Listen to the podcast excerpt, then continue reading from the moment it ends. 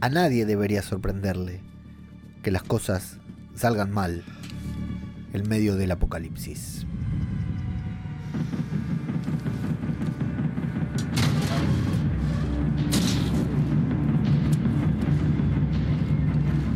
So, What? Did you ever really give a shit about me? ¿Cuánto de lo que Did planificamos you just need me to turn that key? se puede cumplir?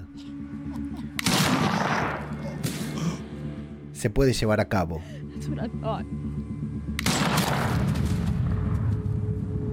Cuando la muerte You said that I should never change. camina a nuestro alrededor.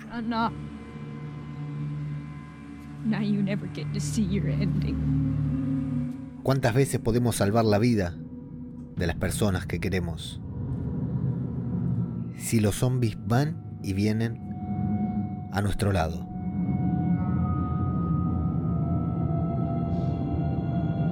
Si aquellos a los que queremos. Mueren. Y regresan convertidos en caminantes, en muertos, en zombies.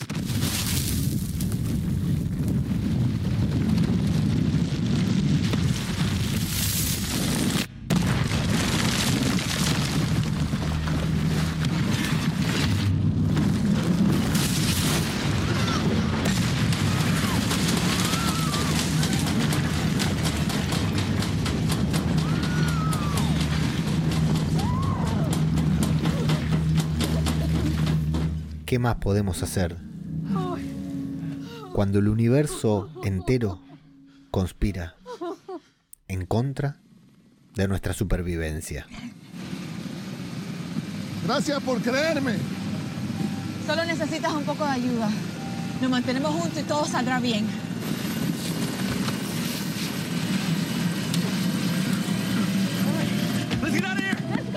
Go, go. No importa cuánto lo intentemos. No importa cuántas veces ganemos. La muerte siempre nos lleva ventaja. Y nos está esperando en cualquier lugar en el que pensamos que vamos a estar a salvo.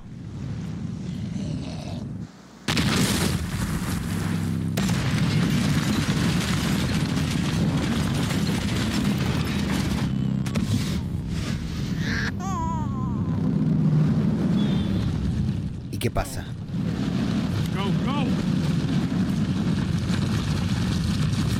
¿Qué pasa cuando encima de todo esto, acá, en Zombie Cultura Popular, el otro podcast sobre Fear the Walking Dead, se viene. Se viene.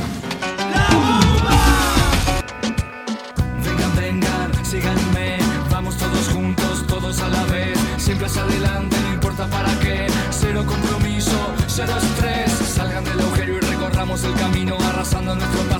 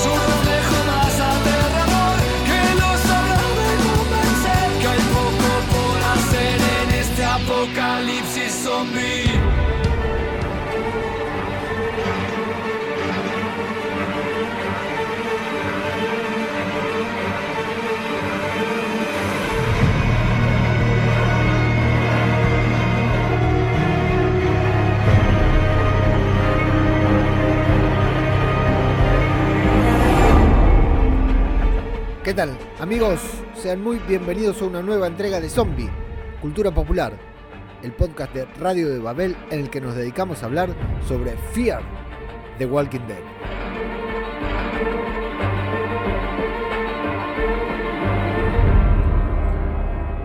Bienvenidos y bienvenidas a una nueva entrega del podcast oficial sobre Fear de Walking Dead. Qué oficial, ¿no? Si estamos acá regaladísimos, no sabemos todavía ni por qué estamos acá. Cheque bien, me quedó el fondo, el croma, ¿eh? Los invito a todos a pasarse por el canal de YouTube. Estamos en vivo por Twitch, celebrando, celebrando, hoy sí, más que nunca, el final de temporada de Fear de Walking Dead. Para el que no me conoce, yo soy ajeno al tiempo, una de las tantas personas que eh, pone la cara por esta serie, ¿no? Desde hace un tiempo, nada se compara a los amigos a Plisken y a Garra de Misión de Audaces, de aquí huele a muerto, que estuvieron siempre ahí, incluso en las épocas eh, más jodidas, ¿no? De defender esta serie, yo me sumé acá, en la temporada buena, porque sí, se nos acaba de terminar la sexta temporada. Y la verdad que hay que decir que fue una temporada del carajo, ¿eh? Después hablamos del final, después hablamos de este capítulo que acabamos de ver, que fue un auténtico bombazo. Eh, a ver, nada podía ser distinto a lo que fue en este capítulo teniendo en cuenta el final del episodio anterior. No sé si me explico. En el episodio anterior se subieron a un submarino nuclear lleno de zombies, varado ahí en, en vaya a saber dónde y dispararon un misil con varias cabezas nucleares. Tengo un mosquito por acá adelante, así que voy a hacer unos gestos medios extraños. Teniendo en cuenta eso, que estamos en un apocalipsis zombie, que está Morgan, y que, está Strand, y que hay un misil nuclear por ahí dando vueltas, bueno, no podía pasar, no podían pasar cosas muy diferentes a las que vimos. O sea, podía pasar literalmente cualquier cosa. Pero bueno, estaba estaba la gran incógnita, ¿no? Porque, ¿qué carajo van a hacer? ¿Qué, va, a tirar Morgan con, con, el palo, ¿no? Con su bastón al aire y va a bajar los tres misiles, va a bajar el misil con las tres cabezas. ¿Qué podía llegar a pasar? Y bueno, eh, creo que se ha resuelto en parte de una manera muy fier, jugando, arriesgándose, esto que siempre dicen Plisken y Garrapato de aquí huele a muerto, que es una serie valiente, ¿no? Es una serie cojonuda que busca hacer cosas distintas y que un guionista dice, ¿no? Che, si metemos un submarino y si metemos un misil nuclear y, en y, los que están alrededor, en lugar de decirle, no, che, porque esto tiene que ser más creíble, le dicen, dale, dale, dale, y qué más, y qué más, y van subiendo la apuesta, ¿no? Me imagino yo así las reuniones de, de guion de Fear. En consecuencia, digo, fue lo, que tenía que ser en cuanto al misil, a la parte nuclear y todo, que ahora vamos a analizar en detalle, no se preocupen, por supuesto, fiel al estilo de zombie cultura popular, pero recontra bien construido, porque este, este argumento de... Este argumento no, este, este modelo de guion, no esta estructura de deconstruir la trama, fíjate qué curiosidad, la habíamos visto varias veces, la vimos, pero en uno de los capítulos más importantes que lo vimos fue en The Walking Dead, en la otra serie, en la serie principal, cuando caía el satélite. Otra vez, todos mirando hacia el cielo en un momento en particular y la trama que iba hacia adelante y volvía para mostrarnos diferentes puntos de vista. Bueno, valga la redundancia, como la película Puntos de Vista, esa película con Danish White y Sigourney Weaver, que también está bastante buena. Pero fíjate qué curiosidad que esta estructura ya la habíamos visto y acá, cuando empieza el episodio, no sé si a ustedes les pasó, cuando comienza este episodio que se llama The Beginning, el comienzo, empezamos a ver. Eh, no sé si a ustedes les pasó, a mí me pasó como decir, uy, la puta madre, ¿qué estamos viendo? Y, al final, cuando termina el episodio, digo, qué bien, qué bien que estuvo. O sea, no importa todo lo demás, no importa todo lo ficticio de la bomba nuclear, de cuando cae, de por qué quema a algunos y a otros no, que ahora analizaremos, trajimos un físico nuclear para que nos explique, mentira, vamos a mandar fruta acá, como siempre. Em, termina siendo un, muy buen capítulo, muy bien narrado, que es lo importante, ¿no? Porque estamos hablando de una narración. Después tenemos zombies, y bueno, podemos creer en una bomba nuclear o no, pero estamos creyendo que hay un, un mundo con zombies. Así que no tenemos demasiado para decir, para cuestionar. Eh, un buen final de temporada. Ya anticipo mis conclusiones. Esperaba algo mejor, pero esperaba algo mejor cuando, cuando vimos el, el, arranque de esta mitad de temporada, cuando vimos el episodio de Dor, en el que muere John, cuando vimos el episodio siguiente, que era el que muere Virginia, cuando vimos el capítulo de Salazar con esta reconstrucción policial detectivesca de, Agatha Christie, yo esperaba un final más arriba. Cuando ya ponen en juego la secta, la bomba nuclear, Teddy y todo, y cuando lanzan el misil, porque hasta que lanzan el misil podía ser que fuera algo más realista. Una vez que el misil está en el aire, chao, se tienen que ir al carajo y tienen que jugar con algo, tienen que, jugar fuerte, tienen que apostar más fuerte todavía para poder superar ese final de temporada. Ahora, si la temporada 6 termina con un misil nuclear, ¿con qué va a terminar la temporada 7? Mamita querida. Y las teorías, las conjeturas que podemos sacar de ahora en adelante. Arroba zombie cultura popular en Instagram, arroba zombie cultura en Twitter, www.radiodebabel.com es la página web en donde encuentran este programa y todos los demás programas que hacemos, además de notas y contenido relacionado con las series que aquí seguimos semana a semana. Y también pueden apoyar este podcast económicamente como hay mucha gente que lo hace a diario, semanalmente, mensualmente, mejor dicho, a través de patreon.com barra radio de Babel, que es nuestra fuente principal de financiación, cafecito.app barra radio de Babel y co-del medio fi.com barra radio de Babel. Desde ahí convierten a este humilde podcaster en un empresario audiovisual como nunca se ha visto, gracias a la limosna y a la caridad de las personas que lo acompañan semanalmente. Bueno, vamos a meternos con el episodio 6 por 16 que se llama The Beginning. Me costó mucho, me costó mucho, o sea, cuando lo iba viendo, esta deconstrucción de la trama, me costó mucho eh, llevar adelante un, un, una estructura de guion, por decir algo. Saludo a la gente, me había olvidado mencionar, saludo a la gente que está prendida ahí en la transmisión de Twitch. A medida que ustedes van comentando, al final de la review, comento siempre por si hay alguien que no, no está pendiente, al final de la review leemos absolutamente todos los comentarios, así que los vamos, eh, vayan comentando lo que quieran, que luego leemos todo. Eh, pero lo hacemos al final para que no se corte, digamos, el, el relato en formato podcast más que nada para esa gente linda que todavía escucha esto en su formato original, porque esto surgió como un podcast, nada más que la, al hacerlo en vivo me da la posibilidad de no editar, de editar menos. Aunque algo, alguna mano siempre metemos porque somos unos obsesivos de mierda. Fear the Walking Dead, episodio 16 de la sexta temporada, final de temporada, se acabó. Pensemos que este final de temporada lo tendríamos que haber visto el año pasado, ¿eh? Cómo han cambiado las cosas, cuánto tiempo ha pasado y empieza con esta escena previa antes de los títulos en el que vemos a Rachel, la esposa de Isaac, si no me equivoco, pidiendo ayuda por radio, porque se le pinchó una rueda, reventó una cubierta en realidad, mientras ve que el misil es disparado, lo cual nos pone, nos da la sensación de que el episodio está transcurriendo casi en simultáneo con lo que vimos en el episodio pasado, ¿sí? con el final del episodio pasado, pero casi en simultáneo. No hay un espacio, no hay unos minutos, una hora de distancia entre uno y otro. Ahora, ¿por qué Rachel está sola? Primero, ¿por qué la habían llevado ahí al submarino? Porque en el episodio pasado la vimos que estaba ahí en el submarino. Y segundo, ¿por qué la dejan sola con un, con un bebé? La verdad me parece una vergüenza esta gente que decían estamos aquí para ayudar, decían en otras, temporadas. Una vergüenza que hayan dejado a Rachel ahí sola. Pero bueno, se la banca Rachel. Ahora, esto es el ABC, ¿eh? ¿eh? Bueno, este segmento, porque me gustó muy Tarantino, esto es un tributo a Tarantino, cada segmento tenía un propio título. Este título es Prométeme que encontrarás a alguien.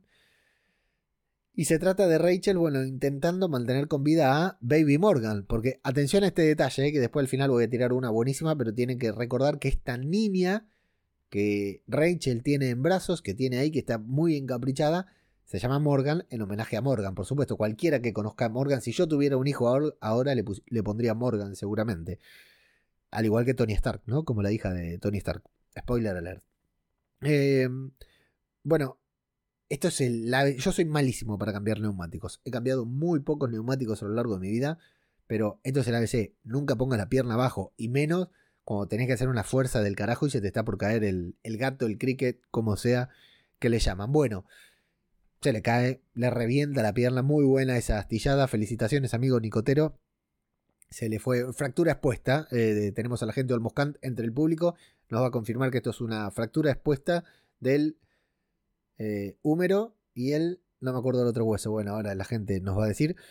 Eh, bueno, imposible que esa mujer se ponga de pie. Me gusta que haya un médico en la sala para que nos diga es imposible que esa mujer se ponga de pie. Por eso, hablamos de, de misil nuclear y no vamos a creer que la mujer se ponga de pie. Bueno, tenemos que creer todo, ¿no? Imposible que Rachel se ponga de pie. Eh, tiene que caminar tres millas hacia el próximo lugar. Sabe que no va a llegar. Ahora, la escena es previsible y al mismo tiempo no lo es. ¿Por qué? Porque supongo que todos los que están viendo o escuchando esto habrán visto el cortometraje que después se convirtió en una película que se llama Cargo.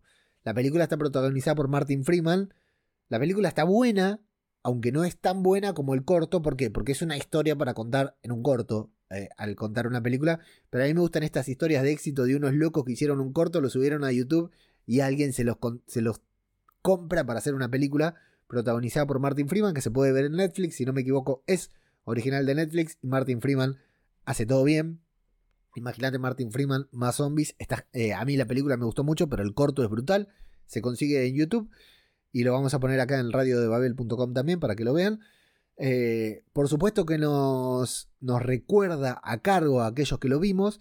Ahora, no por eso deja de ser menos dramática, menos fuerte, menos impactante la escena de una madre sabiéndose muerta, sabiendo que está cayendo un- una bomba nuclear, sabiendo que en cualquier momento llega un zombie, un caminante y la muerde y se come al bebé también, a Baby Morgan, teniéndose que sacrificar, pero no solo sacrificándose, otro, algún cobarde como el cura Legañas, si hubiera asesinado él y hubiera asesinado a su familia, a Baby Morgan. Sin embargo, ella rápidamente traza un plan, cuenta con la ayuda de Rufus, el gran Rufus, eh, este era el perro de Mil, el negro que mató Morgan al principio de temporada. Entonces la vemos ahí a, a, a Rachel sacrificándose. yo no entendía bien qué iba a hacer. Le, va- le va a enganchar a, el bebé a Rufus y lo va a mandar a, a Rufus y el bebé va a rodar por todas partes. No, la verdad que estuvo muy bien. Porque aparte yo también decía, ¿por qué se suicida? ¿Por qué no espera hasta último momento? Y bueno, ya, ya se había amordazado, ¿no? ¿Por qué no espera hasta último momento para sacrificarse, para matarse? No, hace falta que te mates con anticipación.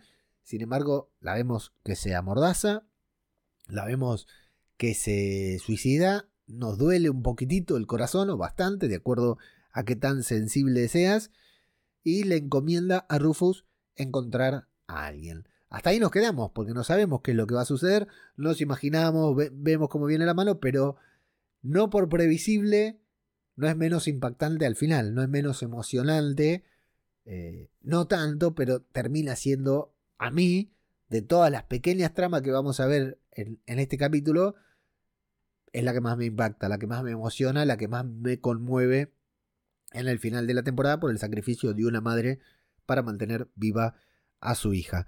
El segundo segmento se llama Dame el arma y es bastante más cortito, bastante más sencillo, en el que tenemos a Daniel Salazar alucinando con haber escuchado algunas coordenadas a través de la radio con una vez qué, qué bien que está qué bien Rubén Blades haciéndose ahí de, de viejito medio perdido diciendo yo escuché unas voces que decían unas coordenadas vamos hasta ahí. Luciana que no sabe si, si hacerle caso o no hacerle caso y otro problema mecánico tenemos la otra se le había reventado la cubierta bueno no dije pero ya todos vieron el capítulo que se reinicia el tiempo no vuelven al inicio cuando Morgan está dando el discurso ese Imagínate tener que morir y lo único, vos sabés que viene la muerte y Morgan te taladra la cabeza por la radio, mamita querida. Bueno, eh, ahí eh, tienen un problema mecánico, se bajan. eh, eh, eh, ¿Cómo se llama? Sara tiene que. Me sale la monster. Sara tiene que, que reparar el freno con un soldador mientras el rabino ahí le da aliento y le canta el a- Java. No sé ni cómo es. Me dicen judío, no sé ni cómo es. Y. Bueno, un enfrentamiento con los zombies en el que Rolly, yo no me acordaba ni siquiera que el personaje se llamaba así, este personaje tan carismático que siempre nos acompañaba con Jerry, terminan descubriendo, porque sí, directamente porque sí, que es él quien eh, les estaba anticipando a los demás que estaba del otro lado, estaba de- del lado de, de la secta de Teddy. ¿Y por qué estaba del lado de la secta? Porque en ese capítulo de Agatha Christie se había peleado con. se, se había desilusionado por la humanidad, con la humanidad, cuando todo ese grupo que debía estar unido estaba desunido. Bueno, una pavada, pero tiene su punto fuerte cuando Daniel, el español latino, le dice: Lucy, dame el arma, bang, le mete un balazo en la cabeza y yo realmente me agarré la cabeza porque dije, mamita, ¿cómo vuelve de esto Salazar? Por suerte ahí estaba Riley, nuestro querido John Connor, que dice, sí, sí, sí, ojo, eh, el viejito tenía razón, Rowley estaba con nosotros, se había vendido a la secta, porque si Riley se callaba la boca, Salazar era crucificado ahí mismo, me parece. Eh, pero bueno, y, y buen- buenos títulos, buenos títulos, lo, todo lo contrario a lo que son los podcasts de Radio Babel, que tienen unos títulos de mierda, muy buenos títulos cada uno de los segmentos. Nos vamos al segmento de Dwight, bueno, esto queda ahí, y no les que, como estaban yendo a un refugio, bueno, un refugio que no existe, supuestamente Riley los estaba eh, guiando, Rowley, Rowley los estaba siguiendo, sin embargo tienen que ir a las coordenadas fantasmas de Daniel Salazar, que dicen, bueno, si Salazar así de orto de- descifró que Rowley era el infiltrado, bueno, pongamos, tengamos fe de que realmente escuchó estas coordenadas por, coordenadas por la radio. A mí me encantó que dijo, reconozco esa voz, eh, era una voz conocida. ¿En quién pensamos todos? En Madison, por supuesto. No, mentira, nadie pensó en Madison, pero hubiera estado bueno. Nadie se acordaba ya de Al. Realmente no recuerdo cuándo fue la última vez que la vimos Al. Ah, sí, claro, cuando le fue a avisar justamente a Cindy Lemon. Mira qué rápido me acordé. Era cuestión de ponerse a pensar nada más. Disfruta la vista, pendejo, se llama el siguiente segmento protagonizado por Dwight y nuestra buenorra Sherry, que dice, escúchame Dwight, al final dijimos que íbamos a tomar una unos- unas cervezas con pretzels y no hicimos nada, vamos a hacerlo ahora que se termina el mundo, soy una boluda, perdí mucho tiempo y Dwight la mira como diciendo, "Ay, mamita querida, ahora esto, ¿qué hice yo para merecerme esto? No me lo imaginaba ahí mucho como a Franchella. Y bueno, se van a refugiar en una casa en la que había gente. todo tan raro, ¿no? Al ser segmentos cortitos, todo muy precipitado termina siendo. Había gente en la casa. Entonces, Dwight y Jerry se, se ven, eh, se encuentran en esa vicisitud que esa gente, o casualidad, tenía un refugio nuclear. Es un refugio para tornados, me imagino, pero a fines prácticos parece que es lo mismo. Y dicen, no, pero vinieron estos pendejos y nos sacaron de ahí, nos obligaron a sacar quiénes son. Y no sé, unos locos de mierda que andaban diciendo, The end is the beginning, the end is the beginning. Es como un mantra, como el mantra de los susurradores, ¿no? Nosotros somos el fin del mundo. Así que Dwight, por supuesto, que dice, pará, mami, vamos, esperá que... ¿No sabe, ¿sabe quiénes somos nosotros? Nosotros somos los salvadores. Vamos que nosotros los encaramos y los sacamos cagando de acá. Por suerte eran dos nada más y eran unos perejiles que salen corriendo ahí a, a los tiros. Tenían menos estrategia que yo. Salen corriendo ahí a los disparos. No tienen ningún problema ni Jerry ni Dwight en abatirlos. Pero sí está bueno ese final cuando Dwight lo encara a este tipo y le dice, bueno, papi, no te voy a salvar, ni te voy a matar, vas a tener una visión privilegiada del mundo que vos ayudaste a construir. Se vuelve un poco sádico, de hecho Jerry le va a decir, che, hace rato que no veía ese Dwight. Y le mete dos corchazos ahí en las piernas para que se quede afuera. Si lo morfan los zombies, lo morfan los zombies. Y si no lo morfan los zombies, para que absorba toda la radiación y logran refugiarse en el refugio, valga la redundancia, junto con esta pareja. Ahora, en el momento en que Dwight encara hacia el refugio, yo dije, ahí sale un tercero y le mete un balazo. Estuve todo el, capítulo esperando que alguien de los buenos muriera, eh, porque no se habían fijado si había más. Por suerte eran dos, pero podían ser tres, cuatro, y los estaban esperando adentro, y cuando van al refugio le metían un corchazo. Estaba seguro, por el encuadre desde atrás que estaban haciendo de la escena, estaba seguro que en ese momento le iban a pasar factura a Dwight o en su defecto a Jerry, que de última Jerry es una invitada prácticamente en la serie. Tenemos eh, un, un nuevo segmento que se llama No tienes nada por qué lamentarte, que se trata nada más y nada menos que Teddy. Nos ponemos a pensar ¿Por qué? Se escapó Teddy. ¿Cómo? Se escapó Teddy, ¿verdad? Eso es lo que nos llama la atención. ¿Cómo dejar, agarrar, atraparon a, Riley, a John Connor, pero dejaron escapar a Teddy. ¿Cuándo? ¿Cómo? ¿Dónde? Nunca lo veremos. Se lo preguntaron a Morgan, se lo preguntaron a Lenny James y dijo, no, lo que pasa es que como ya no, no estaba, no podía lograr su objetivo, que era salvar a los demás, no le preocupaba. Pero para salir tuvo que salir por donde estaba John Dory padre. ¿Cómo lo dejaron salir? Bueno, no le busquemos más explicación porque no la tiene. Van en camioneta, Dakota eh, va pidiendo perdón por no haber logrado el objetivo, digamos, porque no pudieron disparar todos los misiles que, que tenían culpa de ella, que no mató a Morgan ni a Strand. Y Teddy habla muy mal de su gente, típico líder de culto, que dice, no, todos estos me siguen y no me cuestionan. Acá la única que me entiende sos vos. Qué fácil, insisto, ¿eh? lo que dije en el episodio de mierda, en el episodio anterior, qué fácil comerle la cabeza a una que está media pirucha, ¿no? Eh, bueno, cuando llegan a un lugar ahí con visión privilegiada, aparece JD, John, JD, John Dory, padre, junto a June, y intentan convencer a Dakota. John le habla primero diciéndole que la perdona, que la perdona por la muerte de su hijo. Nosotros no la perdonábamos, John, así que menos mal que esto no haya llegado a buen puerto porque realmente nosotros no perdonábamos a Dakota por la muerte de John. Era imperdonable. Y bueno, Teddy está muy canchero, Teddy está muy cómodo ahí en esta situación. Intenta sacar provecho de la circunstancia porque Dakota está armada, John también. Aparece June, que tiene mejor, incluso mejor puntería que el padre de John Dory.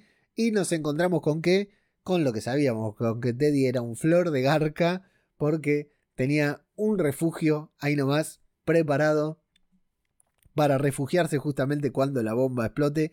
Típico garca, ya te digo yo, estaba esperando que pase toda la radiación para enfiestarse con Dakota, con Alicia. O sea, líder de una secta seguro, sin dudas. Lo cual a Dakota, que la había convencido completamente, la desestabiliza una vez más porque una vez más sufre una mentira. Y mucho peor cuando John le explica... No, no es que te necesita vos, no es que te quiere, no es que te acepta como es, es que necesita dos personas para lanzar misiles.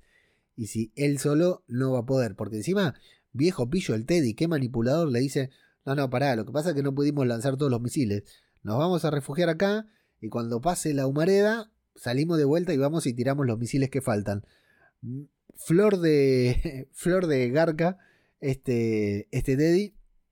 Y queda todo con esta incertidumbre, con estas miradas, con estos encuentros entre John, June, Dakota y Teddy cuyo enfrentamiento yo esperaba que sea un poquitito más, el enfrentamiento entre Teddy y John, esperaba que tuviera un poquitito más de sustento, pero bueno, se termina resolvi- resolviendo en el próximo fragmento, porque el que sigue es ¿qué tipo de hombre eres? Y es tal vez uno de los segmentos más desconcertante y es sin dudas la antesala de la temporada número 7 para mí, ¿no? Es lo que lo muestra, hay, dos circunstancias, dos situaciones que nos muestra que parte de esto va a formar parte de la temporada 7. Primero, porque aparece un personaje llamado Howard, que está protagonizado por Omid Abati, un actor de origen árabe, no sé, turco, le decimos acá, eh, que es nada más ni nada menos, Antonio, atención Antonio, lo reconociste, ¿no? Es el Dr. Pershing de The Mandalorian, ese que experimentaba con Baby Yoda. Atención, porque en esta serie tenemos a Baby Morgan. Así que no vaya a ser que en la temporada que viene el Dr. Pershing o Howard quiera robarse a Baby Morgan para experimentar con ella también. Bueno, eh, teoría falopa aparte, este actor es un actor reconocido, es una cara conocida y que se encuentra nada más ni nada menos que con Victor Strand o con Morgan Jones. Este Strand, qué tipo loco, qué negro hermoso. Me hizo acordar mucho cuando entró en el hotel en la temporada 2, en la temporada 3 de Fear the Walking Dead y dijo que era doctor.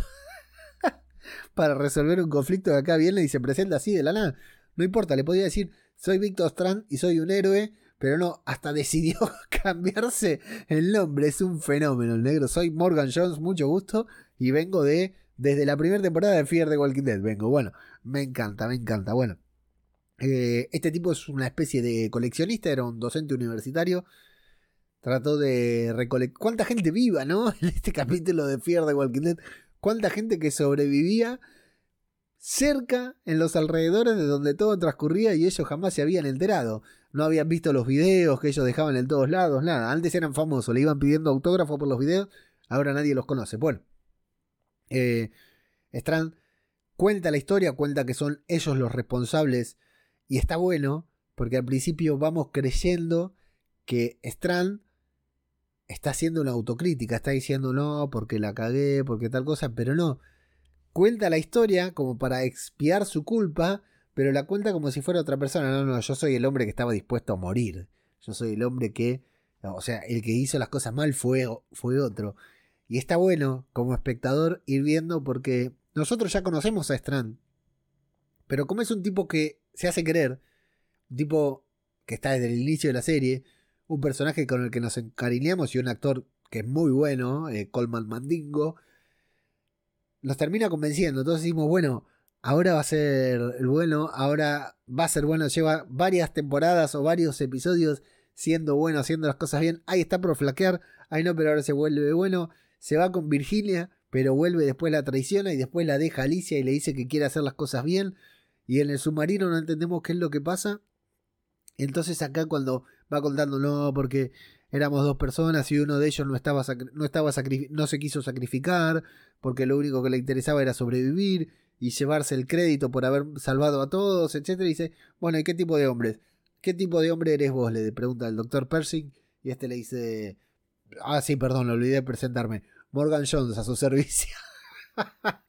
Entonces nosotros nos quedamos con los ojos así abiertos diciendo, pero ¿acaso acabo de escuchar bien? Además es muy bueno ver la cara de Strand en ese momento, cómo lo representa diciendo como si el actor realmente creyera que es Morgan Jones, que le dieron otro papel. La verdad que es brutal, es brutal y me parece... Me parece la falopeada total, pero que queda muy divertido sobre todo para, para este personaje. No puedo, eh, no puedo escucharla, era, sí, no puedo escucharla. Uf, buen capítulo, buen segmento. Primero la tenemos a Grace con esta. Hay una foto que están Morgan y Grace afuera del submarino cuando están viendo llegar a Rufus, que están los dos con su camperita de jeans. Son dos rockeros. Grange, parecen, no sé, Nirvana. En medio de los 90 me encantan, me encantan. Cambia totalmente el look de Grace.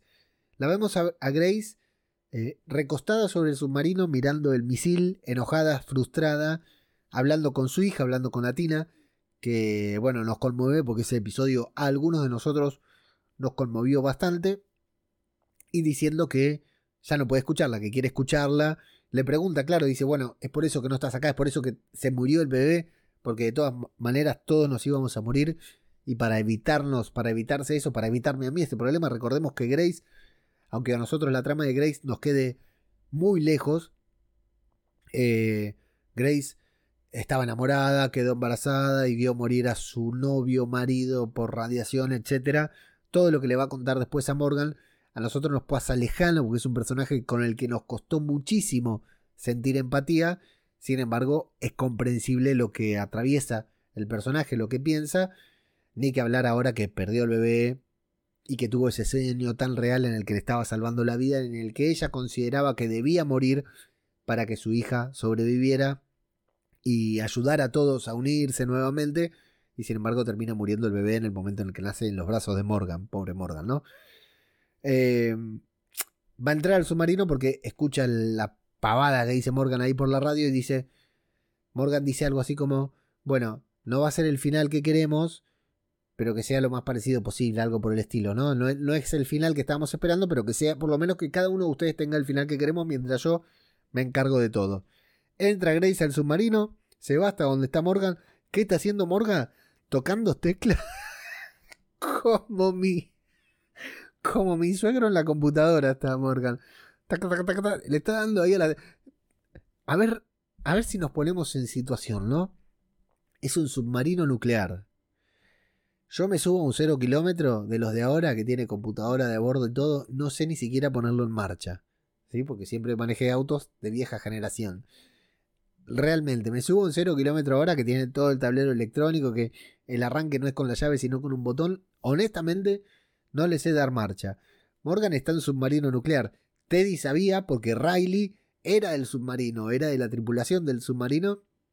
Y nos encontramos con Morgan tocando las teclas de una computadora, pero ¿qué estás haciendo, por favor? La verdad que me causó tanta gracia ver a Morgan ahí. Me prefería verlo, no sé, dándole con una silla al teclado, ¿no? O a las pantallas. La verdad que me imagino, entre tantas pantallas, tantos teclados, tantas computadoras, ¿cómo carajo se le ocurrió a Morgan qué era lo que tenía que teclear? La verdad que una payasada cualquiera, pero se encuentran eh, Morgan y Grace se declara, se van a declarar su amor, que es lo importante, porque hasta ahora era una cosa más eh, platónica. No era platónica, Morgan le quería bajar la caña seguro, pero funcionaba como una relación platónica en la que ninguno de los dos se habían declarado su amor. Aquí se declaran su amor, aquí hablan de Atina, aquí hablan de, de su futuro, de su pasado, Morgan incluso hace referencia a que jamás imaginó que se iba a volver a enamorar, que iba a sentir ganas de volver a ser padre. Y Grace habla de lo, lo feo que le resultaría tener que ver a Morgan muriendo por radiación, por lo cual ambos hacen un pacto suicida, del cual Morgan quiere hacer el disparo de Morgantonio. en vez de, de meterle un balazo a Grace y después pegarse un corchazo a él, entiendo, ¿eh? Porque si leyeron el cómic de The Walking Dead, saben que no es tan fácil meterle un balazo a otro y después meterse balazo uno, ¿no? A veces esas cosas no salen como lo planeado.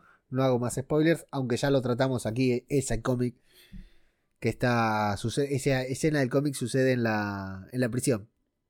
En, en, en, la saga de la prisión del cómic de The Walking Dead. Acá Morgan está ahí con, con Grace y se pone la, pistola en la cabeza en la parte de atrás para que el balazo los atraviese a los dos. Jugado Morgan, ¿eh?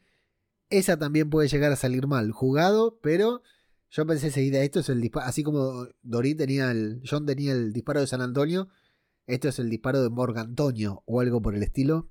Me pareció brutal. Hablan del bebé de la bebé, hablan que la quieren escuchar. ¿Y qué pasa? La escuchan. Escuchan a la bebé, terminan saliendo. Se escucha el bebé desde dentro del submarino, medio difícil, pero no importa. Van a salir al exterior y se van a encontrar nada más ni nada menos que con el héroe de la sexta temporada de Fear the Walking Dead, que es Rufus, el perro de Emil, que adoptó Morgan, a que Rachel le encomendó encontrar a alguien y vemos muy buena esta adaptación de cargo en la que Rachel, sabiendo, se suicida para convertirse, se venda la boca primero, se suicida para convertirse, sabiendo que Rufus la va a llevar con la soga, que ella va a continuar cerca de Rufus, no se va a distraer porque lo tiene atado y es un pedazo de carne viva, y tiene la boca cubierta para no lastimar a nadie, fundamentalmente para no matar a Baby Morgan.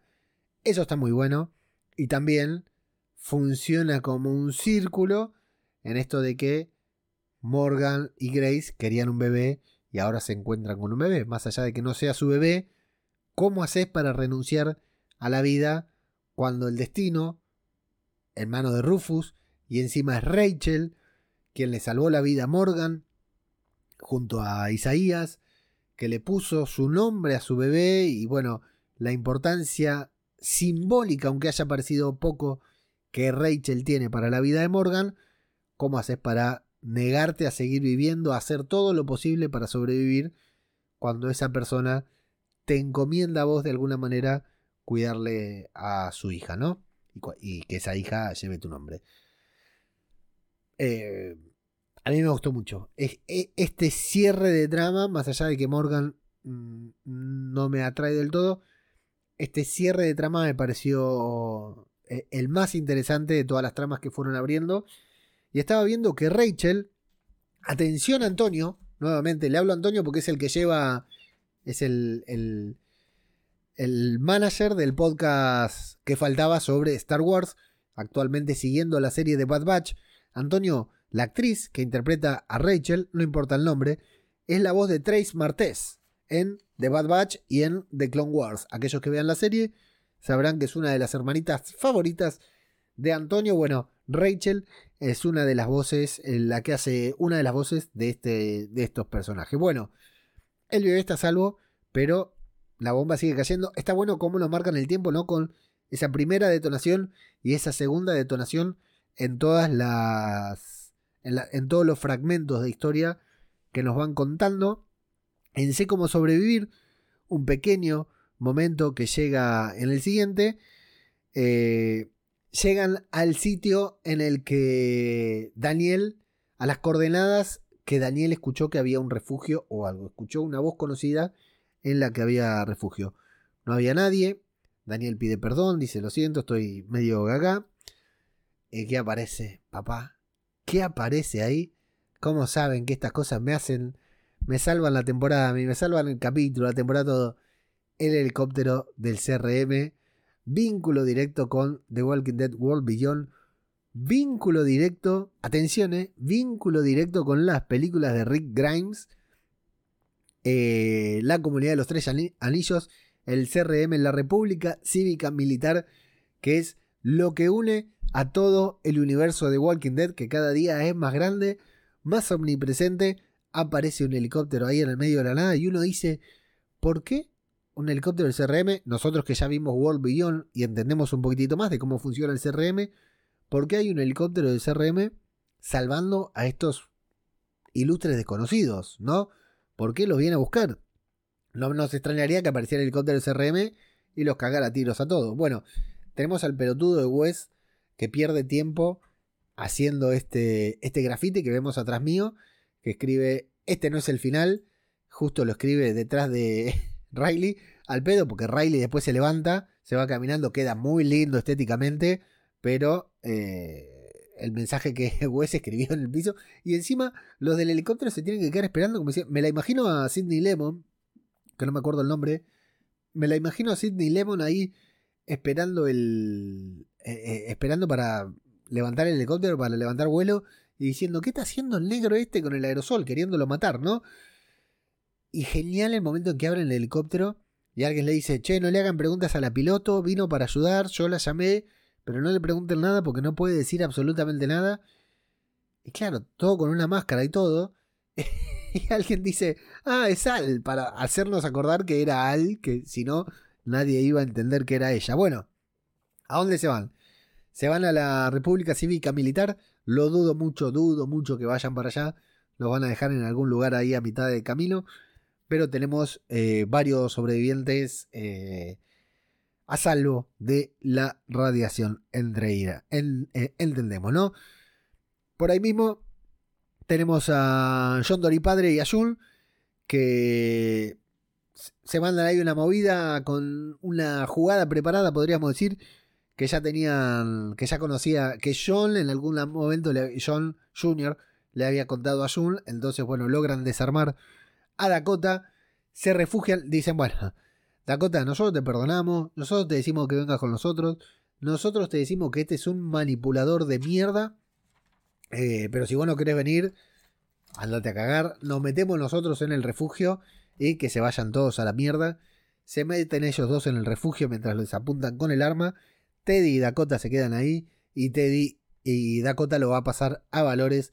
A Teddy le le va a meter dos balazos diciéndole vos realmente no me querés, no me aceptás como soy.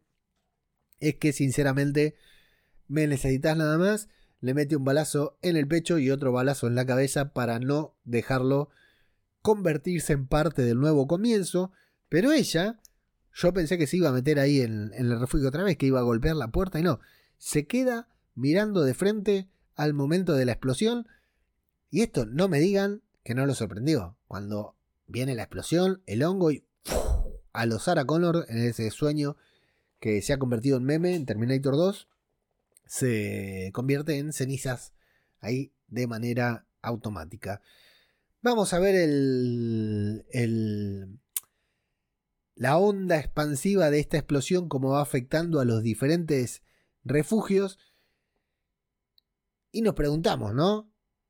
Rufus, tranquilos amigos, Rufus está a salvo, se mete adentro de un auto. Si Boomer, en Día de la Independencia, le pasó el fueguito ahí, la onda expansiva tan cerca, eh, Rufus también está a salvo, sin dudas. Eh, Morgan y Grace, con Baby Morgan, se refugian abajo de una camioneta. No se podían volver a meter al submarino, se quedaron perdiendo mucho tiempo ahí. Creo que en el submarino, si lo cerraban, estaban a cargo, eh, estaban a salvo, ¿verdad? Creo yo, con lo poco que entiendo de bombas nucleares. Ah, atención, hay un detalle muy bueno que es cuando Grace le dice no, Hiroshima, Nagasaki, Chernobyl, una pavada al lado de esto. Me encantó escuchar en voz de Grace la palabra Chernobyl. Para aquellos que no lo sepan, si es que hay alguien que no lo sabe, en el podcast Aquí huele a muerto, Grace tiene un apodo que es La Chernobyl.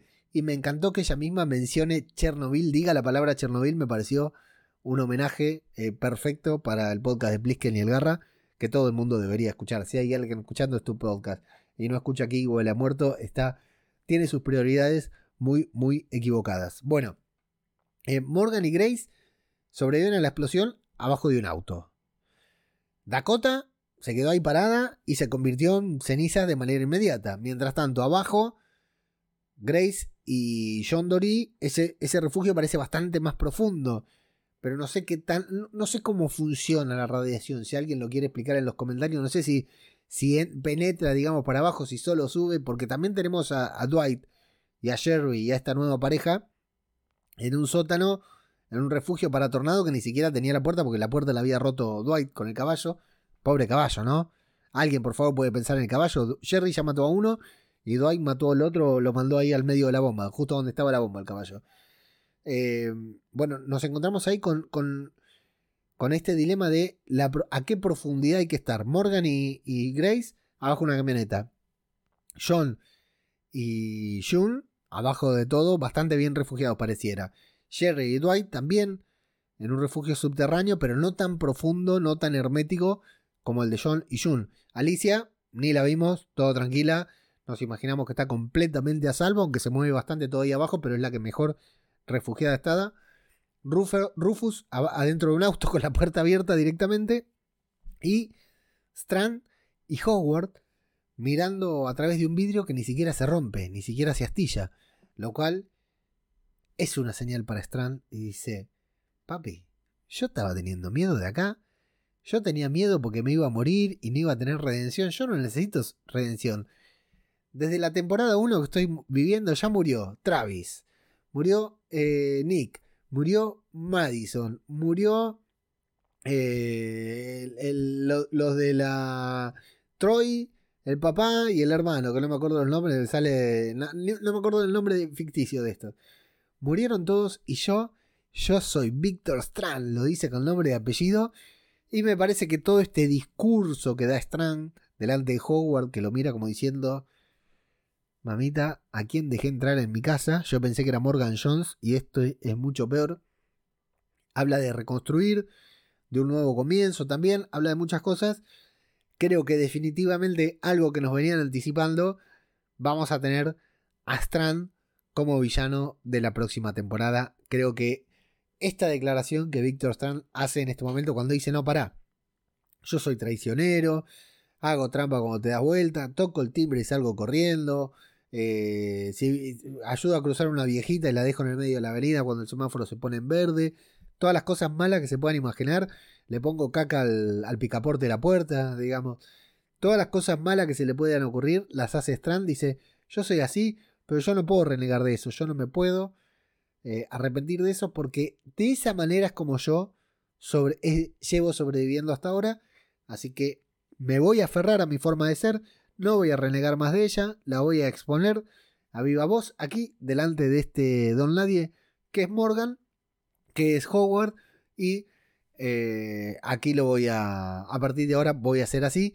Creo que realmente es una declaración de principios, entre comillas, de Victor Strand, un personaje que es cierto, es un sobreviviente y su manera de sobrevivir es esa, traicionando a quien le venga a cuento. Hay dos o tres personas a las que nunca ha traicionado, que son Madison, porque ya no está, y Alicia, a la que no, no traicionó, pero casi, podríamos decir, ¿no? Estuvo muy cerca de hacerlo. Así que interesante como final de temporada la última escena de Strand junto a este personaje Howard que seguro continuaremos viendo en la temporada 7 ya confirmada de Fear the Walking Dead. No tan interesante el final de Morgan con Grace mirando hacia la nada, eh, viendo un caminante como se acerca. Un lindo diseño de caminante. Hay que reconocer que este caminante que aparece ahí de frente, caminante normal y de atrás todo derretido por el calor de la bomba de neutrones es bastante interesante. Y así, sin cliffhanger, más que la presentación de Victor Strand como posible villano, así, de esa manera, es como termina el episodio número 16 de la sexta temporada de Fear The Walking Dead.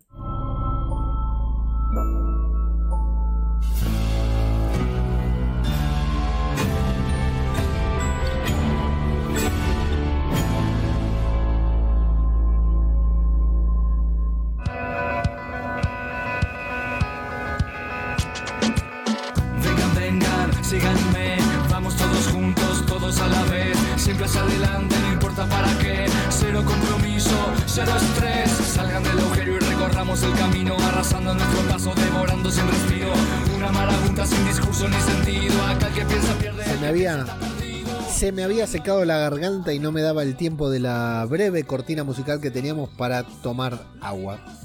Así termina el episodio. Como decíamos, ¿no? Un episodio que eh, no está mal, está mal, pero no tan mal, ¿no? Porque de manera no había forma de construir. Veamos que a lo largo de esta sexta temporada, la serie nos ha ido mostrando diferentes momentos de estos personajes, ¿sí? Eso no tenía que pasar. Nos ha ido mostrando diferentes momentos de estos personajes a lo largo de esta temporada, la serie. Cada episodio estuvo, si bien nunca abandonó la trama principal, porque en todos los capítulos iban apareciendo casi todos los personajes o muchos de ellos, eh, cada capítulo estaba contado desde una perspectiva diferente, ¿no? Iban para un lado, iban para el otro, pero no abandonaban la trama principal. En este capítulo, al igual que en el otro, se eh, vuelven a reunir todas las tramas, se reencuentran todas las tramas y avanzan de a poquito cada una. Estuvo muy interesante como recurso narrativo, a mí me gustó mucho y creo que es lo que hace que el capítulo esté bueno. Lo de la bomba, bueno, vamos a tener que esperar, vamos a tener que creer y entendemos que, entiendo yo, con lo poco que sé de eh, cuestiones nucleares, solamente vi Chernobyl y nada más, creo. Y sí, Reacción en cadena, una muy buena película con Keanu Reeves, que me parece buenísimo. Y el síndrome de China, por supuesto. ¿Quién no vio el síndrome de China? Peliculón, que hay que volver a ver al menos una vez cada cinco años para no olvidarla. Eh, sin embargo, decía eh, que entendemos, entiendo yo que la bomba cayó más cerca de Dakota que de Morgan y Howard, ¿verdad? Aunque Dakota y Teddy se iban en auto y Morgan y Howard, Strand, Morgan dije y Howard, Strand quise decir, lo mismo que Morgan y Grace, ¿no? Eh, está bien, la bomba iba hacia un lugar, no sabían a dónde iba a caer esas cabezas, por lo cual me imagino que a algunos los afectará más y a otros los afectará menos. Ahora, ¿todos han quedado expuestos a la radiación o algunos no? Dwight y Sherry ahí abajo y John y June abajo del otro búnker, ¿están a salvo? O sea, porque John y June están en el lugar donde parece que la radiación fuera más fuerte, ¿verdad? Y pero están bien protegidos. ¿Cuánto, cuánto y de qué manera lo afectará a estos personajes la radiación? Veremos consecuencias de la radiación en estos personajes en próximos episodios o directamente no, habrá, no harán mención a esto. Dirán, che, ¿te acordás la bomba que cayó? Y nada más, ¿no? Como ha pasado, por ejemplo, con eh, el final de la temporada 3, cuando Luciana se reencuentra con Madison y nunca sabemos cómo porque se habían desaparecido. Eh, hay cosas que no se han vuelto a mencionar en la serie y tal vez esta sea de una de ellas, o como la peste bubónica que se había agarrado Dwight, que se la curó con pastilla, con un par de pastas al a Dwight. Bueno, estas son las incógnitas que pueden quedar para la próxima temporada. Ahora, hablando de teorías, y ya nos vamos a meter con los comentarios para ver qué dice la gente tanto en Evox como en YouTube como en Twitch. Hablando de teorías, tenemos que pensar eh, qué va a pasar con esto, ¿no? Tenemos el supuesto villano, que para mí es Victor Strand, sin dudas. Y por otra parte, por otra parte, tenemos que eh, ver qué sucede confiar The Walking Dead teniendo en cuenta lo que está a punto de suceder con The Walking Dead. ¿Sí? Con The Walking Dead que termina ahora, empieza, se estrena en agosto su temporada final. Su larga temporada final que nos va a llevar todo el 2021 y todo el 2022 hasta que llegue el final definitivo de The Walking Dead. Fear The Walking Dead terminará en su séptima temporada o será una de las series que continúen. Yo estoy seguro, seguro no sé si está confirmado porque estos días hubo una banda de anuncios. Yo estuve bastante desconectado el fin de semana. Pero este, estos días hubo muchos anuncios que ya iremos recopilando acá próximamente en Zombie Cultura Popular y en radiodebabel.com. Pero hubo muchos anuncios de nuevas series, de nuevos shows, de nuevos proyectos de The Walking Dead. Entre ellos eh, el spin-off del submarino que ya está confirmado. En el que probablemente volvamos a ver a, Riley, a John Connor eh, que es una precuela del submarino que solamente se va a poder ver a través de AMC Plus, el servicio premium de AMC en Estados Unidos, y que acá en Latinoamérica, en España, veremos cómo podamos, cómo nos las ingeniemos. Pero eh, va a estar bueno ver el origen del submarino. Está bueno ver todo lo que generen a través de estas series. Decía, ¿qué pasará con Fear y con The Walking Dead? En este caso, eh, antes del final de temporada. Hay un desfasaje con los saltos temporales de una serie y de la otra. Hay un desfasaje de algunos años, que algunos lo tienen muy claro, otros no. Luego vamos a ver si hacemos un artículo y por qué no un podcast hablando de las diferentes líneas temporales de las tres series, líneas temporales de las tres series que forman parte del universo de Walking Dead, Fear, World Beyond y la serie principal. Pero ¿Qué pasa si estos sobrevivientes que se encuentran refugiados en algún búnker, algunos otros no, tienen que permanecer ocultos en un búnker la cantidad de tiempo necesaria para salir en la misma línea temporal que The Walking Dead y por ahí encontrarnos con algún crossover. Hemos visto un helicóptero de CRM que viene a buscar algunos sobrevivientes. ¿Qué pasa si ese helicóptero del CRM se viene a buscar a Morgan para llevarlo también al CRM. No sabemos si lo van a llevar al CRM o a otro lugar. Pero ¿qué pasa si un, un helicóptero o este mismo helicóptero vuelve y se lleva a Morgan al CRM o algún lugar en el que se encuentre con Rick para el final de temporada, para alguna de sus películas. Veremos un gran evento como fue Avengers Endgame con el Avengers Assemble sobre The Walking Dead, uniendo y fusionando todos, todas las series, todos los productos de The Walking Dead Universe, sería un despropósito, sería un quilombo, pero no me digan que no les encantaría ver algo así. No me digan que no les encantaría ver algo así. A mí, a mí, me encantaría. Aunque sea un quilombo, aunque fuera un despropósito, me darían muchas ganas de ver una cosa como esta.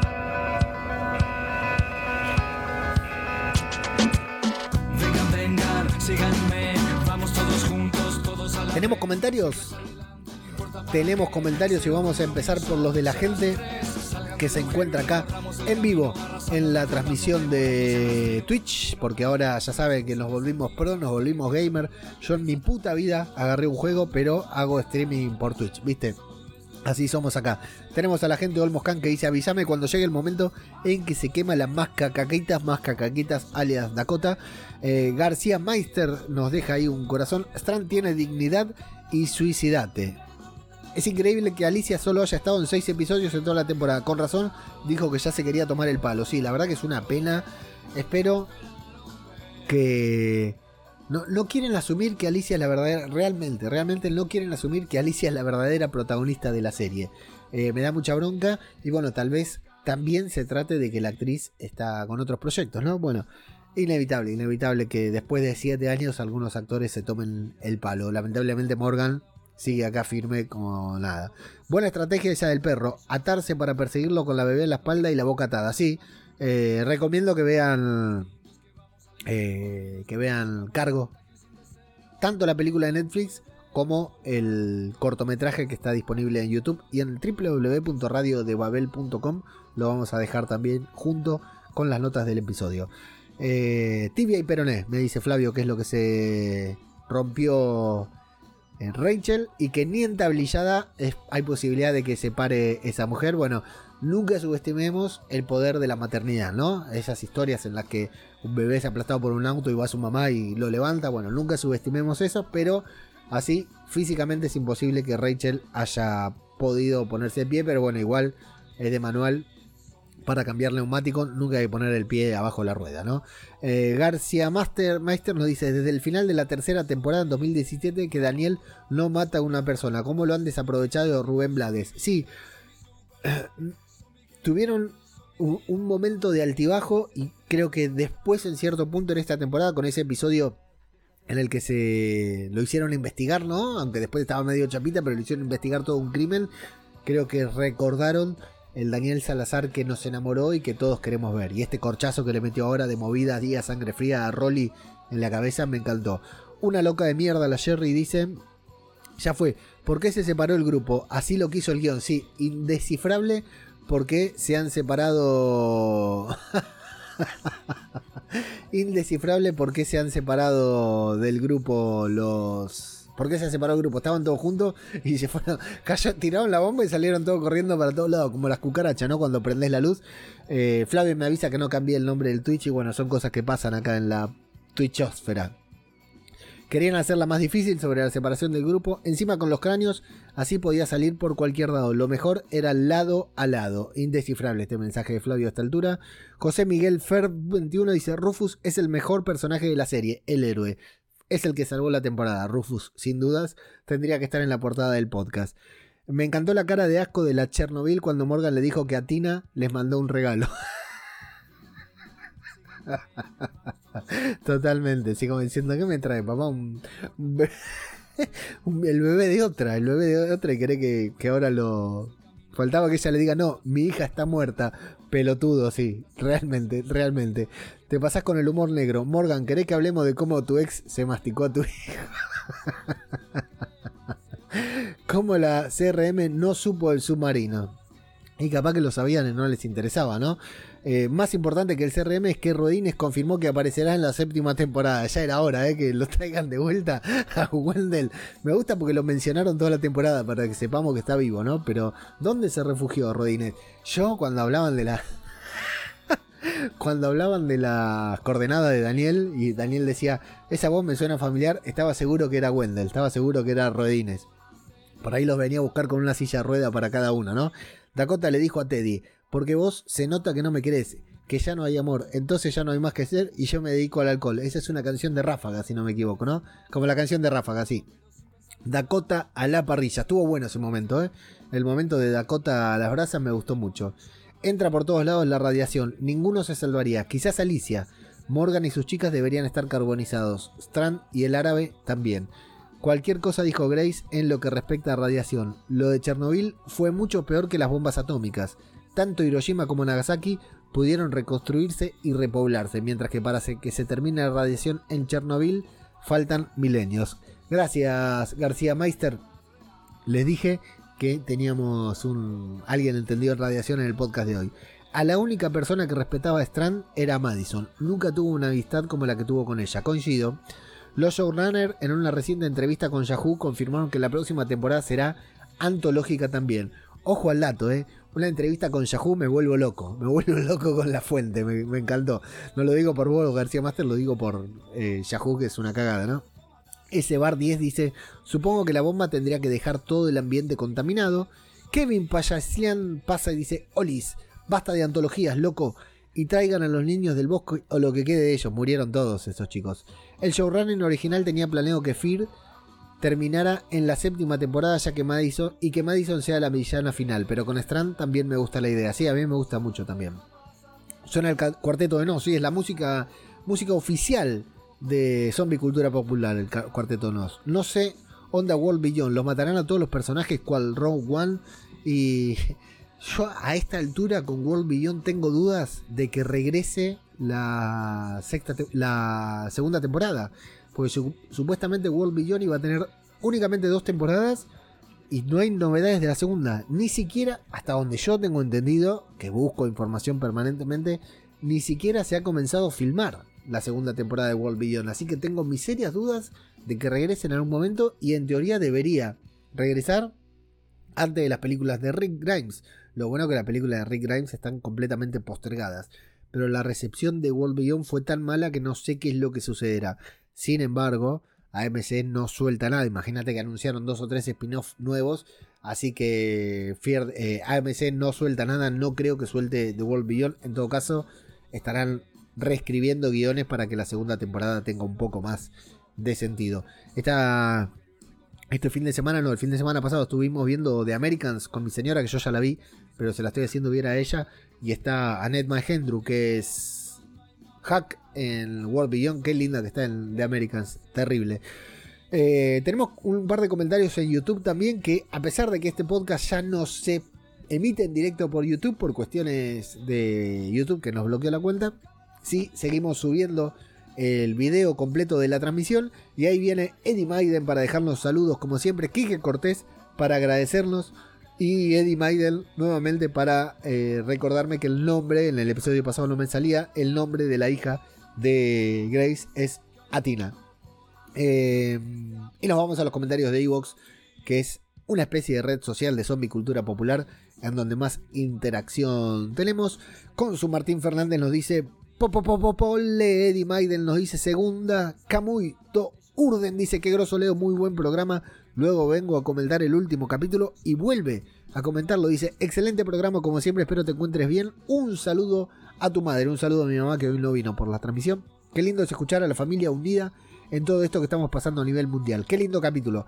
Por fin tuvimos justicia por Dorito. Eso dije yo. Si bien muerta estás, Dakota. Lo único malo para el club de guarros que integramos es que no apareció nuestra amada Alicia. Un abrazo grande. Yo la esperaba saliendo del búnker como... Uh, iba a ser un spoiler de Army of the Dead. Mejor me cayó la boca. A Jesús nos dice... Han rizado el rizo. Resulta que ahora hay todo un submarino nuclear que curiosamente funciona todavía. Se ve que alguien lleva 10 años de apocalipsis zombie haciéndole mantenimiento al submarino, sí. Y que es bastante difícil de ocultar en una desembocadura al mar de un río. Y encima tenemos la suerte de contar con John Connor, el actor de Terminator 3, que es el operario de lanzamiento de los misiles. Que aparezca Superman ya, en breve. ¿eh? Hay luto en mi alma, dice Alfresinos, con su plasma, como le gusta que diga a Plisken y agarra. Mi musa Alicia Snyder está desaparecida. Hasta la temporada 7 esperemos que por el bien de la serie regrese. La historia de Caraplancha y su novia, una mierda. La pareja de inmortales Morgan y la Chernobyl con piel de hierro para no quemarse. Caso contrario, la muerte de Nakota niña mierda y traidora que como millennial y piel finita se quemó completa. Nadie te va a extrañar, maldita. Las muertas de Teddy y Connor sin gracia muy culeras. Mención honorífica al cabronazo de Strand. Leo, gracias por hacer podcast, cuídate y hasta pronto. Gracias al Fresino, sí, la verdad que lo de Strand es un golazo. Y la otra mención honorífica era. Ah, no, sí, a Strand, la verdad que sí, de 10, de 10. Lo de Strand. Lo de Strand es muy fiel al personaje. Algo que no siempre sucede en Fear de Walking Dead. Conchita García Torres dice: Pedazo de temporada se han marcado los de Fear. Me alegro que te decidieras a hacer podcast de la serie de zombies. Buena. Postdata, aunque fuera un recurso obvio, me llevé todo el capítulo sufriendo por el bebé y rezando porque no decidieran rompernos el corazón. Voy a decir dos cosas sobre lo que dice Conchita García Torres aquí. Un abrazo muy grande. Muchas gracias. Primero que sí, lo de Rachel para mí fue muy bueno. Lo de Rachel para mí es muy bueno, muy bueno. Le mando un saludo a Zombie Ecuador que se hace presente acá en la transmisión. Abrazo grande, hermano. Sigan a Zombie Ecuador en todas sus, sus redes porque es un auténtico crack del universo zombie. Realmente, si hay alguien que no lo sigue a Zombie Ecuador, tiene que seguirlo. Muchas gracias, querido, por pasarte por el canal. Eh, dos cosas quería decir sobre el comentario de Conchita, pero ya me olvidé cómo era el comentario. Primero, sí, lo de Rachel fue brutal, lo de Rachel fue buenísimo, daba para un episodio completo. Claro, lo que pasa es que ya existe cargo, pero para no copiar, la variante que eligieron estuvo muy bien y puede terminar siendo un homenaje o lo que quieras a cargo. Tal vez tuvieron que pagar algún derecho incluso o algo. Eh, pero con la variante que le dieron Rufus, la mordaza y la mujer eh, eh, Rachel suicidándose, me pareció muy, muy interesante. Muy bueno, me gustó mucho y me conmovió cuando apareció ahí en el submarino. Lástima los padres que le tocaron. Hubiera buscado a Dwight y a Jerry, por ahí le daban un futuro mejor, pero con los dos padres gilipollas que le tocaron, le tocaron a la pobre Baby Morgan, está frita. Por otro lado, Cochita me dice que eh, se alegra que me haya decidido hacer podcast de la serie de zombies buena, en este caso Fear de Walking Dead. Saben acá que eh, yo no era un gran fanático de Fear de Walking Dead y que yo vi con mucha expectativa la primera temporada de Fear, con mucha expectativa la primera temporada de Fear, muchas ganas de verla y tenía muchas ganas de, ver cuando empezó Fear de Walking Dead y la primera temporada me gustó y la segunda me mató, la segunda me mató, no la recuerdo y voy a ser honesto acá, no la pude terminar la segunda temporada de Fear de Walking Dead y me vuelvo a enganchar con Fear de Walking Dead gracias a Aquí huele a muerto, el podcast de Plisken y Garrapato que siempre siguieron Fear de Walking Dead. Me, me engancho, me divierto tanto escuchándolos a ellos que vuelvo a ver Fear de Walking Dead y me vuelvo a enganchar en esta onda tan diferente a la, a la, que habitualmente nos presenta la serie principal, ¿no? Eh, pero bueno, lo cierto, hay que reconocer que la, que esta última temporada, que estas dos últimas temporadas fueron muy buenas desde la aparición de John. Curiosamente, la aparición de Morgan en Fear nos trae también a estos nuevos personajes, John, June, etc. Y que son muy buenos personajes. Y también hay un diferente trabajo estético, un diferente trabajo de guion, una, una construcción de personajes más elaboradas que a veces nos a veces se vuelve muy fear, ¿no? Con estas cosas tan raras como la de poner un submarino nuclear y lanzar un misil, ¿no? Eh, porque si que hubiera aparecido el submarino, vaya en pase, pero cuando lanza el misil y todo, enciende y todo, ya eh, entramos en un modo muy fear. Pero son las cosas que la diferencian de la serie principal. Por otra parte, tiene episodios como el de esta temporada de Thor, el de la muerte de John, que son brutales. Para mí, sin dudas, está eh, entre los mejores episodios de The Walking Dead Universe, de todas las series, incluidos los mejores episodios de The Walking Dead. Ese episodio, por varios elementos que tuvo. Podría ser un episodio más de The Walking Dead, por decirlo de una manera. Eh, pero bueno, tenía ganas de seguir con el podcast. No es fácil hacer un podcast semanal, no es fácil hacer dos podcasts semanales, no es fácil hacer tres podcasts semanales, me estoy dando cuenta en este, este año de mi vida que he decidido hacer varios podcasts semanales. No es fácil llevarlos adelante, no es fácil estar siempre tan arriba. Eh, no es fácil tener constancia, no es fácil hacer el resumen, ver la serie, intentar buscarle un análisis. Hay episodios que son una reverenda poronga y uno le tiene que buscar la vuelta igual. No es fácil, pero sí, realmente exactamente lo que me decía Conchita. Estoy muy feliz de haberle dedicado tiempo y de haber decidido seguir adelante con Fear the Walking Dead porque realmente eh, he disfrutado mucho. Más allá de que hubo un par de semanas de que no pude hacer el podcast por cuestiones técnicas, he disfrutado mucho de seguir estas reviews. Y vale la pena mencionar que vamos a continuar. No sé si voy a tratar de continuar con una periodicidad semanal con el podcast. Hay muchas novedades relacionadas con The Walking Dead y también quiero llevar adelante algunos de los programas especiales que llevo postergando durante mucho tiempo. Este año empieza a terminarse The Walking Dead. Se nos va The Walking Dead. Termina para siempre. Es cierto, se reinventa, se convierte en varios productos nuevos, pero no sabemos cómo van a ser. Tal vez todos sean un fracaso, tal vez The Walking Dead esté empezando a terminar, tal vez esta historia deje de funcionar, dejemos de consumirla, deje de gustarnos. Pasó con The Walking Dead World Beyond, que no a todos los cautivó de la misma manera. Entonces, no me quiero meter en el orto varios programas especiales que tengo preparados para hacer en algún momento y creo que este espacio, este lapso que vamos a tener sin zombies desde el final de Fear hasta el inicio de la última temporada de The Walking Dead y bueno, hay unos episodios especiales antes que a los que también les dedicaremos. Vamos a tratar de llevar adelante algunos de estos programas especiales.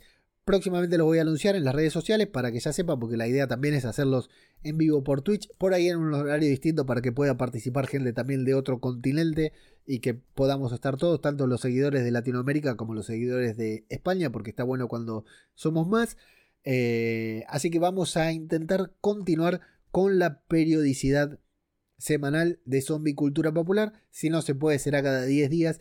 Si no se puede, que será cada 15. Será cuando se pueda lo cierto es que mantengan suscriptos a los diferentes canales YouTube, Twitch, Twitch para participar en vivo, YouTube para verlo en diferido, Spotify, Evox, Apple Podcast, Google Podcast para escucharlo cuando queda subido y editado siempre en formato podcast. Y tenemos algunos invitados especiales que ya estamos manejando. El primero de los invitados especiales no lo voy a mencionar ahora por las dudas, porque apenas comenzamos a hablar, pero realmente me pone muy contento tener como invitado especial a una personalidad tan importante como la que va a venir tal vez en el próximo episodio. Ustedes no van a saber, cuando venga el próximo no van a saber si era la personalidad importante o el que, el que quedaba, no el segundo en la lista, pero bueno, eso es la idea. Así que les aconsejo mantenerse al tanto, mantenerse firmes, los pueden seguir en Telegram como arroba zombicultura popular, en Twitter como arroba zombicultura, en Instagram también como arroba zombicultura popular y en www.radiodebabel.com en donde encuentran todos los programas que generamos desde aquí, desde esta plataforma. Y lo mismo, si quiere patrocinar un podcast y no sabe qué podcast patrocinar, lo puede hacer patrocinando Zombicultura Popular a través de patreon.com barra radio de Babel, cafecito.app barra radio de Babel si es que estás en Argentina o co-delmediofi.com barra radio de Babel si lo que querés hacer es un aporte eventual por una única vez. Menciono tres o cuatro mensajes más que tenemos aquí. Eh, García Meister nos dice, ojalá cambien de locación, extraño cuando en Fier cambiaban de estados y se iban hasta México. Sí, a mí también me interesaba eso, me gustaba que, que mostraban otros escenarios. Flavio dice, en la próxima hacen un túnel subfluvial y se van a Noruega. Y García Meister cierra diciendo que vayan a Hawái es una isla. Eh, creo que nada más. Tengo las. Sí, ¿sabes qué quería decir? Porque no me voy a meter con noticias, pero con todos estos anuncios de The Walking Dead, que no sé si todos ustedes están al tanto, y digo esto y cierro este programa directamente. Eh, con todos estos anuncios de The Walking Dead que hay dando vueltas por ahí, que luego vamos a recopilar, igual se consiguen en todos lados, pero a mí me gusta recopilarlos, subirlos a la web, hacer un podcast sobre eso, compartirlos en Twitter e Instagram, porque es donde me saco las ganas de hacer las cosas.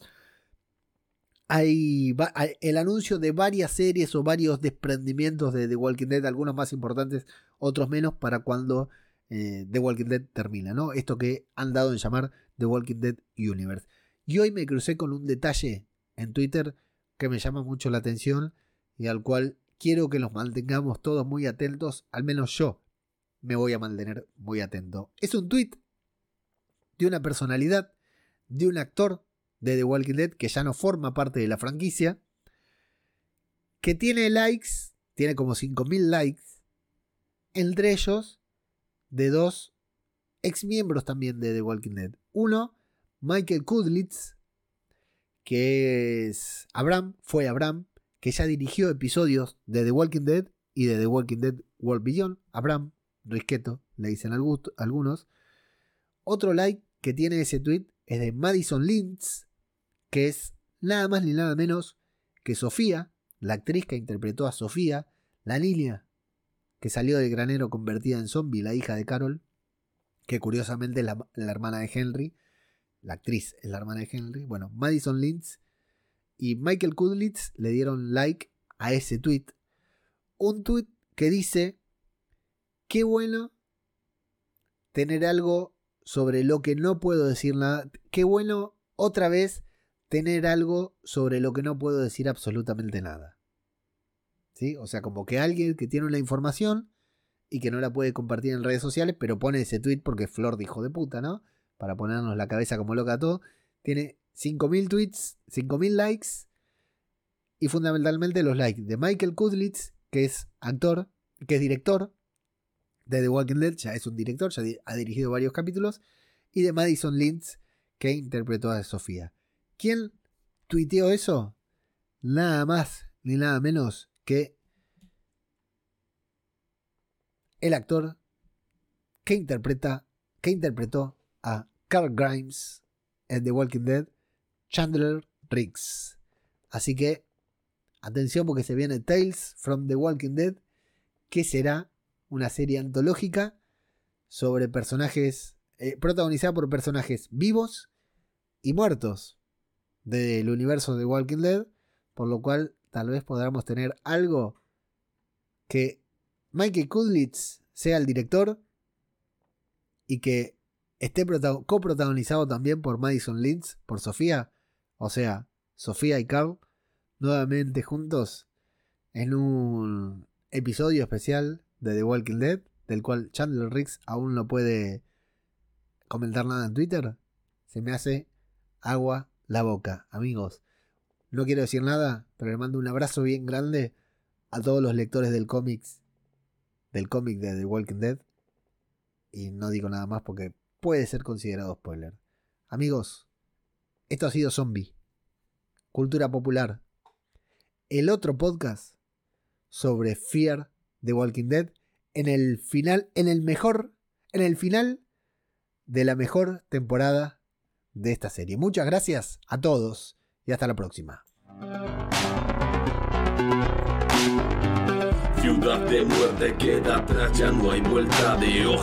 Www.radiodebabel.com No queda nada, no hay esperanza. Animales a dos patas han caído, game over, escapan. Vinieron buscando cerebros, pero ya no había. Disparaban por sus almas, pero ya no había. No quedan zonas en la urbe donde el hombre campe. Es el fracaso del sistema ante el voraz enjambre. No amanece, la larga noche se ha instalado.